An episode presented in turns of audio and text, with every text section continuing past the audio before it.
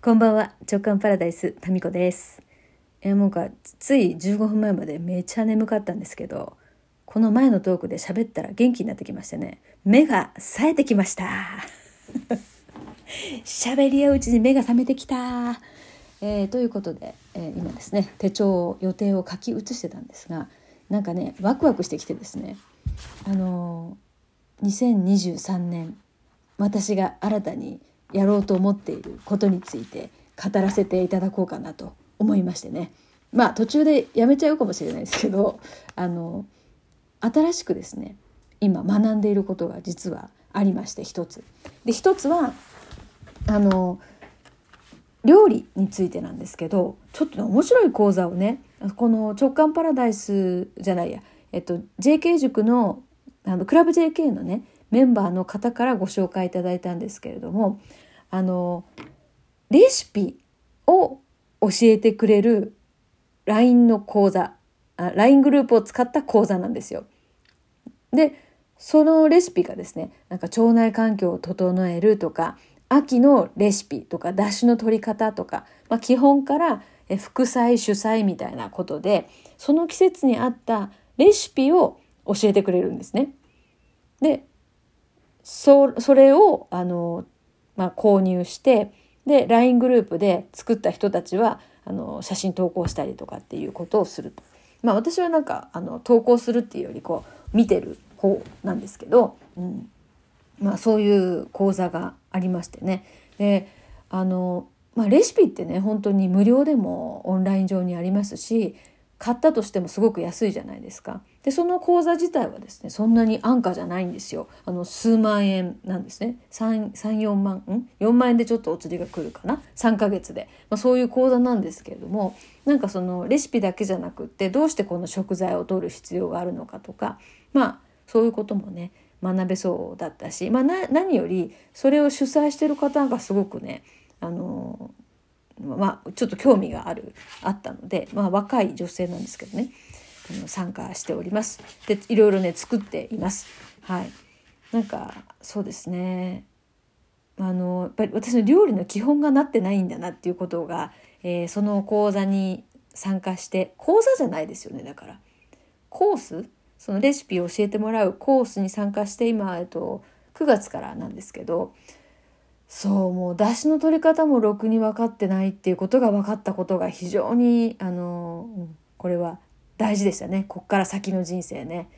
ついついねもうあの出来合いのね福岡では有名な、えー片付けのお宅片付けでいろんなお宅に行ったら必ず冷蔵庫に入ってる茅野屋の出汁。はい。私は茅野屋の出汁のファンでですね。もう常にそれを使っていたんですけど、まあ、それもいいんだけど自分で出汁をね取るっていうこともやって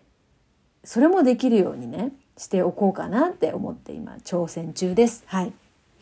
なんか大豆をさ、えーなんか水につけて何時間つけてそれをどうやって茹でるとかさ小豆の正しいというか美味しく炊けるやり方とかさなんかうんかぼちゃってちょっとこんな風にするだけですごく甘くなるとかねそういうのってなんか一回教えてもらったらずっと一生使えるじゃないですか。でそれをなんかねどこかでこう勉強するタイミングがねそげ落ちてたんですよね。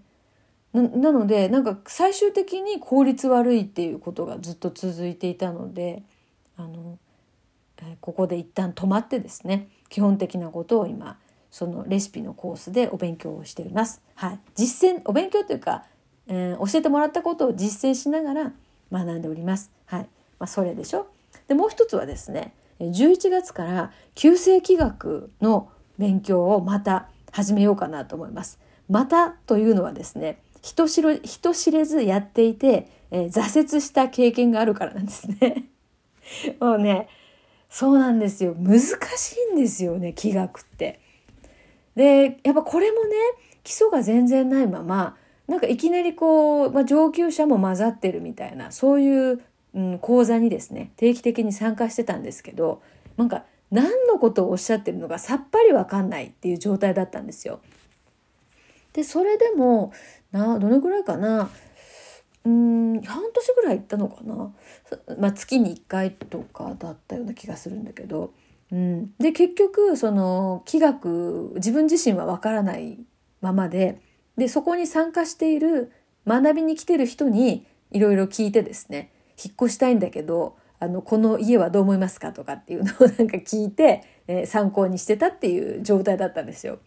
で今回はあのたまたまですね基礎の基礎をやってる講座を見つけたのででそれに半年間もう一回こうリベンジ気学ですよ。風水も挫折してますからね。まあ、風水と気学って、まあ、被るとこもあるけど、まあ、ちょっと違うんですけどね。伝統風水も挫折しましたらね。それは1年ぐらいしたかな。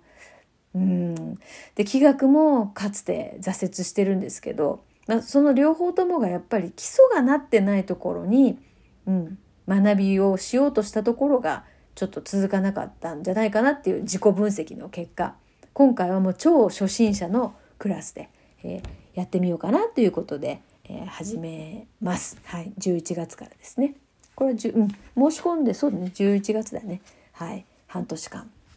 半年間うんですね。あもう半年ちょっとか9ヶ月かなですね。なのでこの料理の基礎と旧世紀学の基礎ですね。やっぱりこうベースのね基礎知識がないとそこに何を積み上げても、まあ、私の場合うまくいかないんですよね。うん、なのでまあねたまたまのご縁でそうなりました。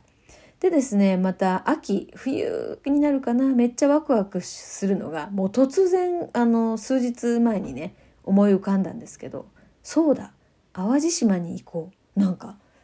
まあ、それでこの間はなんか広島に行ったんですけど淡路島はね、まあ、行ったことあるんですよ家族旅行で。ですっごい気に入って大好きなんですけどね大好きになったんですけどなかなかこう一人で行くっていう理由がない。まあ理由はいらないですけど旅行に行くのにね。なんかねタイミングじゃないなみたいな感じでずるずると来てまして。でなんかねこの秋冬なんですよ。で淡路島に淡路島も好きなんですけれどもあのヒプノセラピーをしているまあなんですか仲間と言っていいんでしょうか。まああの企業仲間ですかね。一回ちょっとラジオに一緒に出演したことがある方がいてでその方がですねなんか個人的にすごいこう波長がね合うというかタイプは違うんですけどなんか私はすごくね素敵だなって思った方がいてですね。でその方がヒプノヒプノセラピーをもうずっとされててですね。まあそのヒプノセラピーを受けに行くっていうのとあとあのあれです。あれです。なんかあの絵を描いてる方がいて、えー、その方もですねずっと才能プロファイリングを何年も前に受けてくださってですねそこからなんかね波長が合うんですごくあの応援してるし私も彼女の作品をちっちゃいのを持ってるんですよね。まあ、その2人がですね淡路島在住ということで、うん、なんか、まあ、会いたいなってふと思ったのがあってですねまあ数日前に淡路島に行こうと思っただけでまだ何の、えー、アクションもしてないんで、まあ、そこにね会いたいって言ってもなかなかスケジュールが合わないかもしれませんしまあ分かりませんけどまあ行こうかなと。でこのヒプノセラピーもね私もいろいろやってんですよ実は。かつてですね2回受けたことがあるんですよ。1回はねもうずいぶん前です。今みたいにヒプノセラピーっていう言葉がですね、まあ、知る人ぞ知るじゃないですか初めて聞いた方います？ヒプノセラピーって。えー、対抗療法というのかな、えーと、催眠？ん？催眠療法？なんて言うんでしょうかね？この潜在意識のさらに奥の、えー、意識にこうなんか誘導してもらって自分の意識ではわからない自分の領域に入っていくっていうそういうことなんですよ。で私初めてヒプノセラピーを受けた時はですねまだ大分でアナウンサーをしていた頃なんで本当もうえ？20年ぐらい前ですね。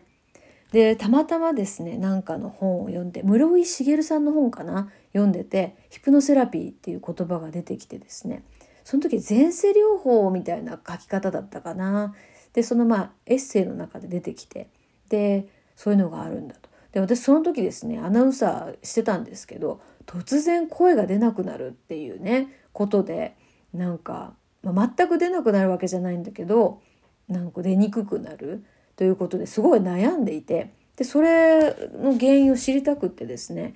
でなんかね突破口になるようなことがあるかもと思って行きましたね。その本に登場したところに行ったんだっけなもうどこに行ったか忘れましたけど、まあ、日帰りで行って東京まで行ってヒプノセラピーを受けたっていう。でまあその時にこう浮かんできた映像とかっていうのがなんか自分の頭でねこう作ってしまった映像なんじゃないかなって。本当にこれ私の潜在意識とかっていうよりかは自分がその時になんか作った物語じゃないのかなみたいなことがずっとなんかあって。で2回目にヒプノセラピー受けた時もなんか本当にこれって潜在意識の中から出てきてんのかなって分からないままでなんかヒプノセラピーまた3回目やってみようかなっていうふうにならなかったんですけどなんかそのね淡路島のその彼女がすごく私はなんか、えー、ピンときていてでちょっとこの秋冬ぐらいに行ってみようかななんて思っています。まあ、まだ彼女には言ってませんけど私の頭の中だけでですね。うん、まあなんかいろんなことってタイミングがありますよね。でその20年前に受けたヒプノセラピーもまあそのおかげもあってですねアナウンサーとしてやる時にそれまでほどあの緊張で頭が真っ白になるっていうことはなくなったんですよ。まあ、だからあの実生活の中で具体的な効果はですねあったなって自分の中で感じてはいるんですけどね。うん、